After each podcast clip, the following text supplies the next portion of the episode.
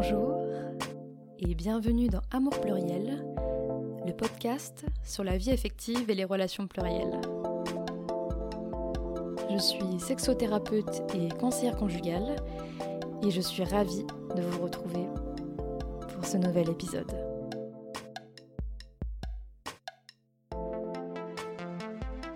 Si vous avez besoin d'être accompagné dans votre vie affective, vous pouvez me contacter sur mon site internet amourpluriel.com.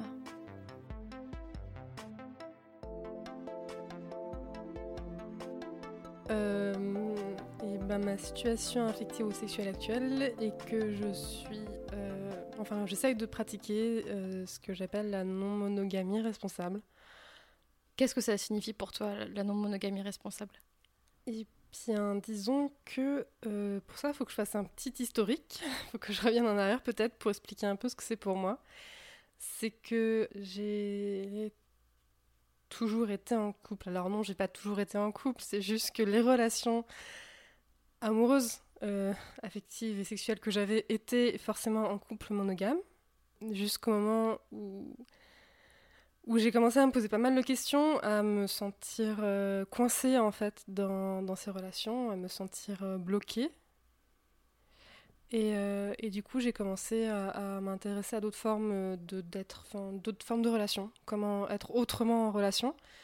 Et au début, le, terme de polyamour en fait m'est venu aux oreilles parce que c'était un peu, j'ai l'impression que c'était un peu un, mot en vogue en tout cas. Enfin, je l'entendais beaucoup quand, quand, quand je faisais des recherches à ce sujet.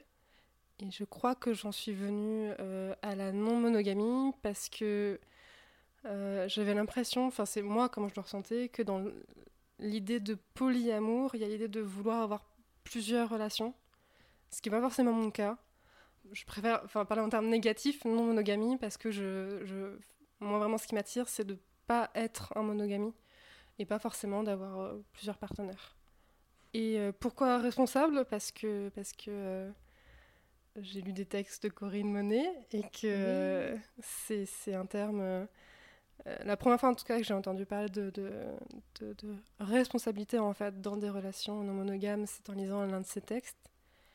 Et, À et propos d'autonomie, d'amitié sexuelle et d'hétérosexualité. c'est ça, exactement, c'est le titre euh, de, de ce texte.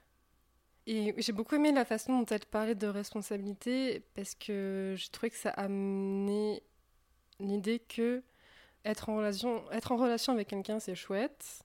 Satisfaire ses besoins, c'est chouette. Partager l'intimité, c'est chouette. Euh, Enfin, quand c'est ce qu'on recherche, hein, si on cherche pas ça, bien évidemment, euh, ça pas à être chouette. Euh, Voilà, j'ai pas envie de d'imposer ma norme aux autres, mais mais je trouve que l'idée de responsabilité, elle est centrale dans le sens où j'ai pas envie de pratiquer euh, ce que, ce que j'appelle une non-monogamie libérale, c'est-à-dire, euh, bah super, je, je- je rencontre quelqu'un, je satisfais mes besoins, je consomme la relation, et puis, puis je, je dois rien à cette personne, en fait, je, je suis engagée à rien. Euh, non, c'est pas, c'est pas, c'est pas ce que je recherche. Et du coup, pour moi, la, la notion de responsabilité, elle est assez euh, importante. Enfin, De elle prendre soin de l'autre en fait. voilà, c'est ça, d'avoir, de, de, de me sentir engagée en fait dans une relation. C'est pas, c'est pas juste ce qu'on pourrait appeler, je sais pas moi, plan cul ou, ou... ouais, voilà. En fait, c'est assumer le fait qu'on a une responsabilité émotionnelle vis-à-vis de l'autre. C'est ça. Donc toi, tu fais vraiment une vraie distinction entre le polyamour et la non-monogamie. Parce que quand on est polyamoureux, on n'est pas obligé non plus d'avoir plusieurs relations. Mais c'est, vraiment le terme polyamour, plusieurs. J'ai l'impression que ça indique un peu un, un objectif, même si c'est pas une obligation. C'est juste que j'avais pas envie de, enfin, moi en fait, mon envie de pratiquer la non-monogamie, c'était pas d'avoir plusieurs partenaires, c'était de pas être euh, coincé dans une monogamie qui moi me convenait pas. Et je trouve que c'est, enfin moi, ce que je trouve aussi intéressant dans le terme non-monogamie, c'est que du coup, c'est un terme en négatif qui donne finalement peu d'informations c'est-à-dire que je suis pas monogame. C'est pas c'est pas je suis polyamoureux, je sais pas je suis en amour, je sais pas je suis en couple libre, c'est pas je suis en relation ouverte ou plein de je suis pas monogame, c'est tout. Et après en fait ça c'est un, un peu une catégorie qui, qui me permet, j'ai l'impression de pas trop être dans une catégorie finalement. En fait, du coup, ça ne donne pas d'informations sur la manière dont tu vis tes relations. On sait juste que tu n'es pas monogame. C'est ça. Exactement. Et puis aussi dans polyamour, il y a le terme d'amour. que beaucoup de personnes n'aiment pas. Que j'aime pas mm. du tout. Enfin, j'aime bien l'amour, mais, mais j'aime pas l'idée qu'on s'en fait. Enfin, j'aime pas l'objet social amour, en fait. Donc, voilà, j'ai tendance à le mettre un peu à distance et à le prendre avec des pincettes. Et pour décrire tes relations, tu parles d'amitié sexuelle. Est-ce que tu peux décrire euh, le concept et pourquoi est-ce que tu aimes particulièrement ces termes? Euh, bah, Je disais juste avant que je que j'aimais pas le terme d'amour. Je vais être un peu cash.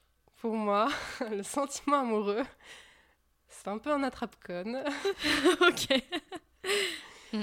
Euh, euh, pourquoi est-ce que c'est un con C'est un peu violent comme terme, du coup, il faudrait que j'explique un peu. Euh, j'ai l'impression que dans mes relations monogames, hétérosexuelles, j'étais souvent coincée, en fait, déjà dans un rôle, et la personne avec qui j'étais en couple était aussi coincée dans un rôle, mais qu'il y avait une asymétrie, en fait, dans ces rôles, et que et qu'en fait, ce sentiment amoureux, qu'on avait euh, supposément euh, toutes les deux, me poussait à, faire un travail que l'autre personne ne faisait pas forcément, en fait, dans la relation. Euh, tu penses à quoi?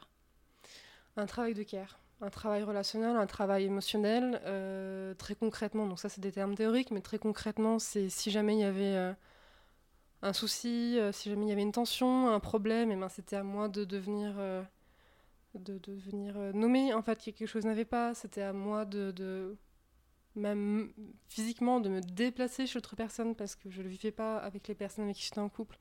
C'était à moi de, voilà, de fournir plus d'efforts en fait pour que, euh, pour que le, le, le, conflit soit, soit résolu, que la tension soit apaisée. J'avais l'impression qu'il y avait aussi moins de considération pour mes limites, euh, pour ce que je pouvais ressentir. Et donc tout ça en fait c'est l'amour romantique c'est ce qu'on appelle, enfin, euh, en termes de, concept féministe, il me semble, on parle d'amour patriarcal même. Hein. C'est l'amour romantique qui va faire que la femme va euh, s'enterrer, en fait, un petit peu. C'est ça, exactement. Et assumer tout plein de tâches, etc. Et donc la charge émotionnelle du couple, mm. charge mentale, charge domestique, tout ça, quoi. Exactement. Et je pense que c'est toutes ces réflexions autour de, ce qu'on attendait de moi, en fait, en tant que que meuf, si c'était hétérosexuel dans une société patriarcale, euh, quand on arrivait à un sentiment amoureux, c'était de, de mettre au service de quelqu'un qui allait pas fournir en fait euh, les mêmes efforts que moi, finalement qui, allait pouvoir m'exploiter en fait dans ces situations où comme par hasard euh, bah, je suis amoureuse, donc bah, par amour je fais ça, par amour bah ok j'accepte des choses que, que normalement j'accepterais pas. Et et du coup, c'est aussi un parallèle dont parle Corinne Monet dans son texte sur les amitiés sexuelles, où bah, effectivement, elle, compare la situation euh, en amour, en amour romantique, euh, comme tu l'as nommé, et euh, avec, avec des, personnes, des personnes amies. Moi, le constat, en tout cas, que, que j'ai tiré de sa comparaison, c'est que, pour moi, la situation en fait, de l'amitié est beaucoup plus saine que la situation de l'amour romantique, où en fait, il y a beaucoup plus de liberté en fait, dans l'amitié. Un, ami ou une amie, quand, quand tu décides de faire quelque chose euh, de, partir à l'autre bout euh, du pays, par exemple, dans un pays étranger, bah, un ou une amie euh, aurait plutôt tendance à t'encourager. C'est quelque chose qui t'épanouit, bah, la personne avec qui on est en couple monogame exclusif en amour romantique, bah. Un peu compliqué. Et, et, oui, du coup, le concept, c'est que, c'est que, c'est que, on peut c'est un peu d'essayer de, démystifier de, de, la sexualité de, la désacraliser, je dirais. Euh, et un peu de rejeter aussi ce, sentiment amoureux, qui pour moi est un outil du patriarcat. Et se dire qu'en fait, bah, peut-être que faire de la sexualité, eh ben, c'est pareil que faire du canoë, euh, que d'aller faire un karaoké ou, euh, ou d'aller faire un footing, quoi. Et peut-être qu'en fait, on peut en parler très simplement et très ouvertement et que. Et en faire avec ses amis. si on a envie, si tout le monde est d'accord, c'est chouette.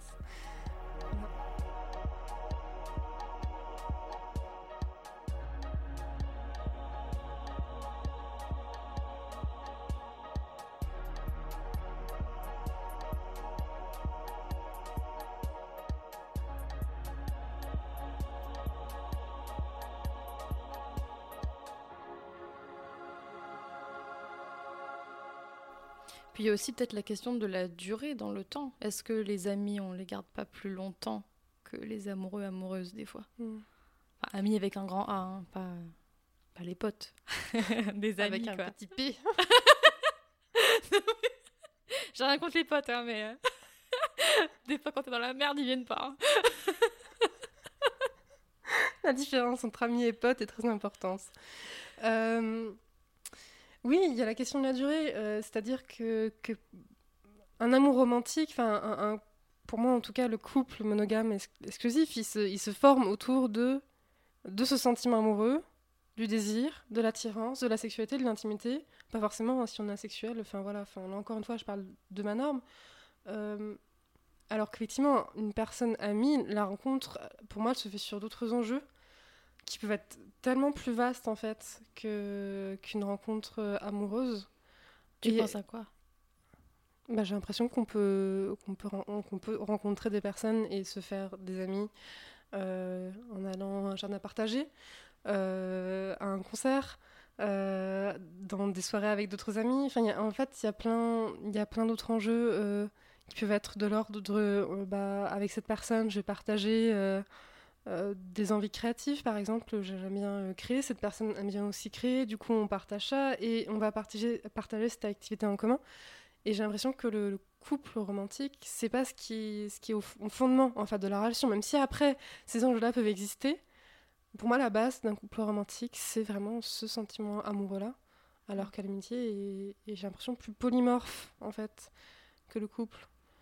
Et il y a aussi l'idée que euh, que, que j'ai l'impression que à, à terme, le couple peut co- concentrer pas mal d'enjeux en fait pour une personne. C'est alors peut-être paradoxal par rapport à ce que je viens de dire. Tu- veux dire qu'on on fait des projets, en fait, avec la personne C'est ça? Et qu'elle devient... euh, C'est plus que ça. En fait, j'ai j'ai aussi euh, en grille de lecture, j'ai aussi la, la communication non violente, avec l'idée qu'on a tout le monde a des besoins à satisfaire. Et, en fait, j'ai l'impression que le couple tel qu'il est pensé là actuellement dans notre société, monogame exclusif, c'est un peu un espace où on va préférentiellement en fait satisfaire le plus possible nos besoins. On va essayer de faire ça. Bah, là, par exemple, je viens de nommer que euh, le couple, à- pour moi, à la base, il se formait à partir d'un sentiment amoureux. Et que l'amitié, ça pouvait se former sur euh, plein d'autres choses, c'était polymorphe. Mais euh, ensuite, le couple peut, en fait, euh, bah, j'ai l'impression que pour durer, il ne doit pas juste rester sur, ce sentiment amoureux. En fait, il doit réussir à développer d'autres euh, dynamiques, d'autres euh, d'autres espaces pour pouvoir, euh, pour pouvoir rester, rester en vie. Et que, bah, par exemple, en vivant avec quelqu'un avec qui on est en couple, et ben, j'ai l'impression que ça crée une sorte d'une espèce de petite capsule d'autosuffisance en fait. Ou si tu as envie de partager quelque chose, si tu as envie de regarder un film avec quelqu'un, si tu as envie de faire ceci avec quelqu'un, et ben tu as la personne avec qui tu es en couple, qui est là tout le temps, et qui a envie aussi de partager des choses avec toi. Et du coup, il y a ce truc où il y a. Oui, c'est ça, une espèce de capsule d'autosuffisance. Je crois que j'arriverai pas à, mieux le formuler, alors que dans l'amitié, ben, en fait, on n'est pas dépendant de ses amis. On peut l'être. Euh, en tout cas, j'essaye de pas être dépendante de mes amis. Alors que j'ai l'impression justement, voilà, c'est le terme de dépendance que j'avais à l'esprit depuis tout à l'heure. J'ai l'impression que dans le couple monogame exclusif, il y a une dépendance en fait qui se crée. Et une priorisation. Parce que comme tu as dit, là, en fait, à chaque fois que tu as une nouvelle activité, euh, une, une nouvelle volonté, voilà, Mm. à chaque fois que tu as envie de faire quelque chose de nouveau, tu vas forcément Mm. penser à ton ou ta partenaire, en fait. Et même si tu n'y penses pas et que tu penses d'abord à un de tes amis ou de tes amis, ça va être mal pris par la personne. C'est ça. Enfin, dans le modèle classique, on va dire, quoi. C'est ça. Oui, en tout cas, moi, dans ce que j'ai vécu, en fait, ça me parle totalement ce que tu dis, parce que c'est effectivement ce que j'ai vécu. euh. Et puis, oui, effectivement, ça crée une espèce de hiérarchisation dans les relations euh, que j'aime pas du tout. Il y a un point sur lequel on fonctionne assez différemment, toi et moi. Ah oui? Euh, oui, on en parlait juste avant. alors? C'est que, en fait, euh, tu ne présentes jamais tes partenaires entre eux, entre elles. Pourquoi C'est la grande question. Pourquoi euh, Parce qu'elles ont pas le savoir, tout simplement. non, désolée, j'essaie de répondre un peu plus sérieusement. Euh, c'est parce que, parce que, parce que, euh, j'ai l'impression que l'une des choses qui est essentiel dans le couple monogame exclusif, c'est ce qu'on appelle un droit de regard.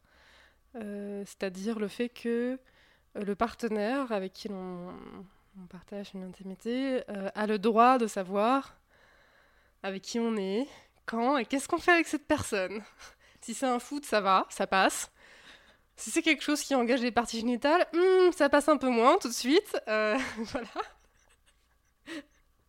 Et ça peut provoquer des tensions éventuelles dans le couple, comme de la jalousie, voire une rupture. Et même quand il n'y a pas de, contact génital, hein. Juste le fait de pouvoir y penser. Euh, enfin, plutôt que la personne, mm. enfin que, que, le tiers exclu y pense, et il suffit que, que ce ne soit plus possible. Hein. C'est ça. Toujours dans une perspective féministe, même si j'ai pas encore utilisé ce terme en fait. Quand j'ai parlé de l'amour comme attrape-conne, en fait, c'était du fait de, de, de, de, ma grille de lecture féministe que, que j'ai. Je trouve que ce doigt de regard, il est vraiment pas anodin et qu'il a des conséquences euh, très concrètes en fait sur ce que euh, le partenaire peut euh, interdire en fait ou pas ou autoriser à l'autre. Et j'ai l'impression que c'est que les mecs cis ont peut-être un peu plus de facilité à interdire ou à, à, autoriser que, que les meufs que les meufs bah J'avais cette discussion-là l'autre jour. euh, parce qu'en fait, ce genre de comportement de, de contrôler euh, mm. l'autre, euh, enfin, là, du coup, on parle exclusivement des relations euh, hétéros, les femmes le faisaient aussi, mm. de contrôler tout ça. Voilà. Mm. Mais que socialement, c'est souvent très mal vu que la fille le fasse, qu'elle est, que c'est une jalouse maladive, etc. Hystérique. mais par contre, pour le mec, ah non, c'est bon. Il fait bien quand même de protéger sa, meuf des autres mecs, etc. Parce qu'on ne sait jamais ce qui peut arriver, tout ça. Enfin, y a, voilà, il y a le côté, il a le droit de, de paternaliser, mais évidemment que c'est du contrôle et c'est autant de l'emprise que quand c'est elle qui le fait, quoi. Déjà, je trouve que c'est intéressant quand tu dis protéger des autres mecs, comme si, encore une fois, la meuf était un objet mm. euh, qu'on vole. Hein. Oh, on m'a piqué mon mec, on m'a piqué ma meuf. Non, non, non, c'est une personne qui a des désirs, elle n'est pas objet, elle est sujet, elle a décidé de partir en fait. Enfin, c'est pas personne, t'as rien, rien volé en fait. Et je, trouve aussi que effectivement, euh, l'emprise peut être la même, mais socialement les conséquences ne seront pas les mêmes. Dans la majorité des cas, euh, quand une femme est assassinée par euh, son compagnon, son ex-compagnon, son ex-partenaire, son ex-mari ou son mari ou son partenaire, euh, c'est parce que c'était une femme qui voulait partir, qui voulait le quitter. Et c'est au moment où euh, l'homme n'a plus de contrôle, n'a plus de pouvoir en fait sur euh, cette femme objet sur qui il avait droit de regard et aussi un, droit de propriété sur son corps et, toutes ses avenues.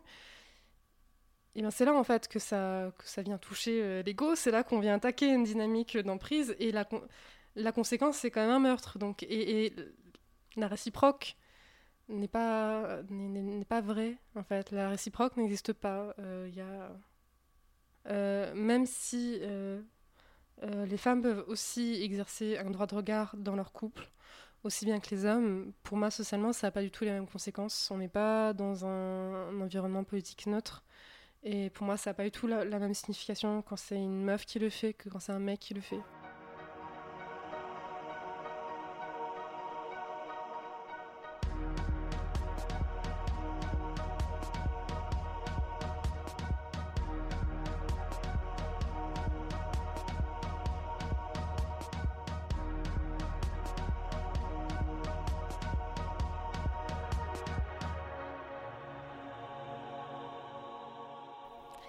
Quand tu parles du coup de ce droit de regard, euh, quand tu as quelqu'un en face de toi qui a envie d'avoir des informations, comment tu réagis? Euh, Ça dépend de beaucoup de choses. En fait, ça dépend déjà euh, socialement de la position de la personne en face de moi. Pour moi, si c'est un mec si c'est une meuf, c'est pas du tout la même position. Et ensuite, je me demanderais à quoi lui sert l'information, en fait je lui demanderai tout simplement pourquoi est-ce que tu veux cette information? Et en fonction de sa réponse, eh ben, peut-être que je la donnerai, peut-être pas, je sais pas. Mais toi, en tout cas, ne savoir absolument rien sur la vie de tes partenaires, ça ne te pose pas de problème, quoi. Non. Bah écoute. euh, est-ce qu'il y a des bases, par exemple, est-ce que savoir que le préservatif est utilisé, c'est des choses qui sont importantes pour toi Ah oui, par contre, oui, désolée. Oui, oui, ça pour moi, euh, oui, c'est essentiel. Quand tu as posé la question, je pensais plus à est-ce que la personne rencontre, fait d'autres rencontres euh, intimes ou ce genre de choses, et ça, ça me pose pas du problème de pas le savoir. C'est ça me dérange pas. Et si jamais, en fait, hein, j'avais l'information que euh, l'un- l'une des personnes avec qui je partage une intimité partage une intimité avec une autre personne, euh, je pense que je serais contente pour elle, en fait. Parce que je me dis que ça veut dire qu'elle est en train de vivre un truc euh, chouette, en fait. Enfin, j'espère pour elle que c'est chouette, que c'est quelque chose de consenti, désiré, et, voilà. Et du coup, bah, je, serais contente. Vraiment, en fait, j'essaierais de prendre la position d'une personne amie, et non pas d'une personne qui a un sentiment amoureux et qui a un droit de regard, qui a un droit de propriété, en fait, sur euh, euh, ce que la personne fait de son corps, de ses fantasmes, de ses parties génitales. Et en fait, en tant qu'amie, eh bah, j'apprends euh, que tu as rencontré quelqu'un et que ça se passe bien et que tu es contente et que tu as développé une intimité avec cette personne et que ça t'enrichit. Bah, trop chouette en fait. Mais du coup, tu n'as pas la curiosité de rencontrer euh, les partenaires de tes partenaires? Bah, non, et je pourrais pas l'avoir parce que je sais pas qui c'est. Peut-être que je les connais déjà en fait, ces personnes. Et peut-être qu'on se voit au quotidien et qu'en fait, on sait pas l'une et l'autre que. Et ben, peut-être que, peut que je me suis déjà retrouvée dans une pièce. euh, avec une personne euh, avec qui je partage une intimité, une intimité pardon, et puis euh, dans la même pièce, il y avait une autre personne avec qui, enfin bref, enfin je sais pas, j'arriverai pas trop à expliquer, mais voilà. Non, j'ai pas la curiosité de les rencontrer. Et tu m'as confié faire un lien important entre la manière de vivre euh, tes amitiés et l'anarcho-féminisme. Oui. Sur quel point exactement? Sur le point des pratiques anti-autoritaires et le refus de hiérarchisation. Euh, D'abord, je me suis intéressée au féminisme. Et ensuite seulement, je me suis intéressée à l'anarchisme. Et il y a en fait quelque chose d'assez... Un pont entre les deux qui s'est fait de façon assez évidente, en fait, à un moment donné. En fait, pour moi, c'est un, peu la même chose, sans être la même chose. Pour moi, le féminisme, c'est refuser, en fait, les relations de, de pouvoir... euh, bon, elles existent forcément, mais c'est refuser qu'il y ait des rapports, en fait, de domination entre... Bah, des personnes de sexe ou de genre différents. Et l'anarchisme, pour moi, c'est refuser en fait toute euh, forme de hiérarchie entre les individus. Pour moi, c'est complémentaire. C'est pas la même chose, mais c'est complémentaire le féminisme et l'anarchisme, dans le sens où un anarchisme qui qui prend pas en considération toute toute forme en fait de domination, de domination, euh, me convient pas. C'est-à-dire que J'en ai rencontré des personnes euh, qui se présentent comme euh, ayant des pratiques anarchistes, ou qui se présentent d'emblée comme anards, et qui avaient des, des, des- des pratiques euh, bah, sexistes, quoi. Comment est-ce que ta manière de vivre tes amitiés influe sur la personne que tu es aujourd'hui? Je souris. Parce que je me sens mieux, je trouve. Euh, je me sens beaucoup mieux. Je me sens plus libre aussi. C'est une démarche qui me pousse à être beaucoup plus attentive à mes besoins, à mes limites, euh, aux stratégies que je mets en place pour satisfaire mes besoins. Euh, ça pousse à l'honnêteté en fait. Parce que si je rencontre quelqu'un qui m'attire, eh ben, je peux pas. Je peux plus. En fait, je peux plus me permettre de jouer le jeu de la drague traditionnelle, entre guillemets. En est, je suis obligée de dire. je suis obligée de donner des informations sur moi. Ce que je n'aime pas faire. Je sais pas si t'avais remarqué. Mais ça, Mais- tu le dis quand même. oui. Mais, oui, oui, je suis obligée de, nommer, en fait, euh, mes intentions.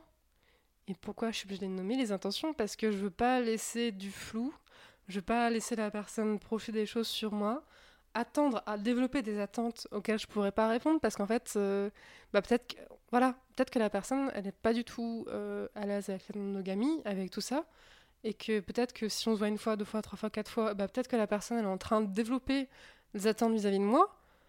Auquel je peux pas répondre. Donc en fait, bah, ça pousse à l'honnêteté de, dire, bah, en fait, moi, très clairement, voilà où j'en suis dans ma vie, voilà ce que je recherche. Et en fait, si toi tu recherches ça, si toi tu recherches ça avec moi, c'est-à-dire quelque chose de monogame, d'exclusif, bah en fait, ça me convient pas, ça n'arrivera pas.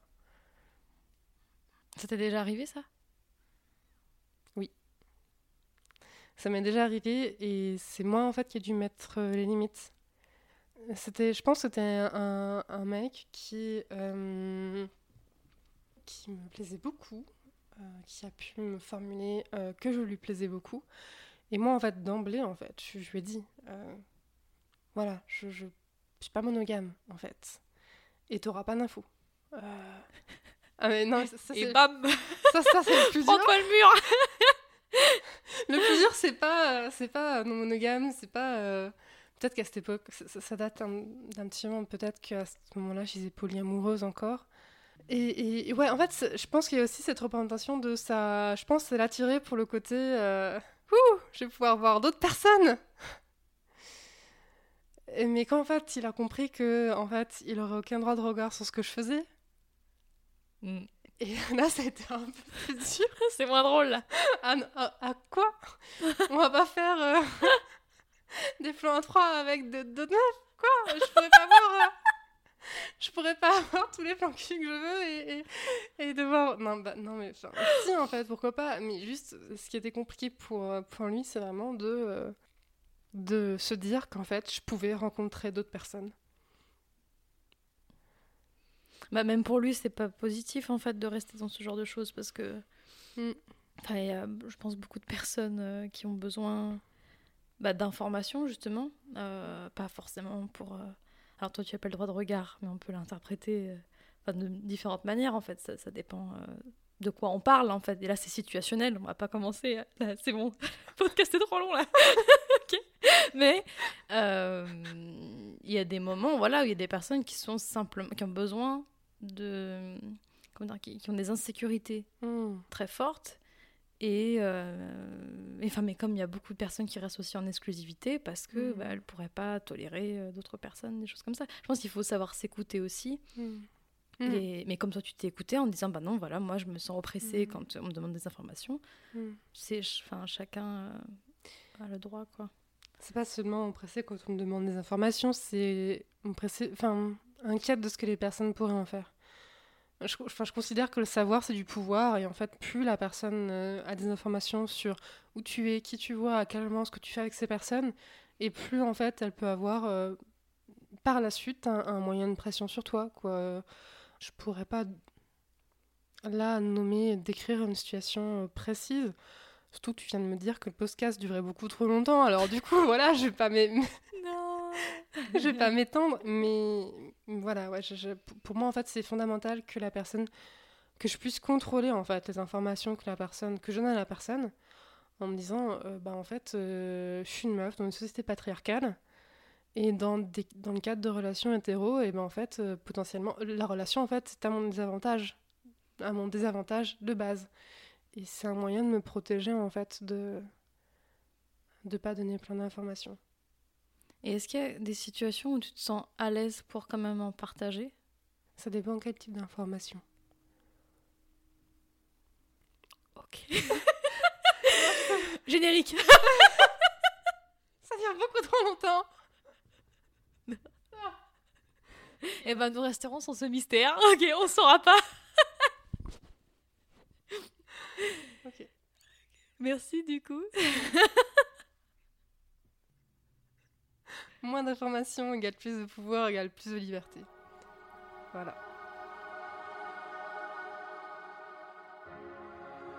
Merci pour votre écoute et votre soutien.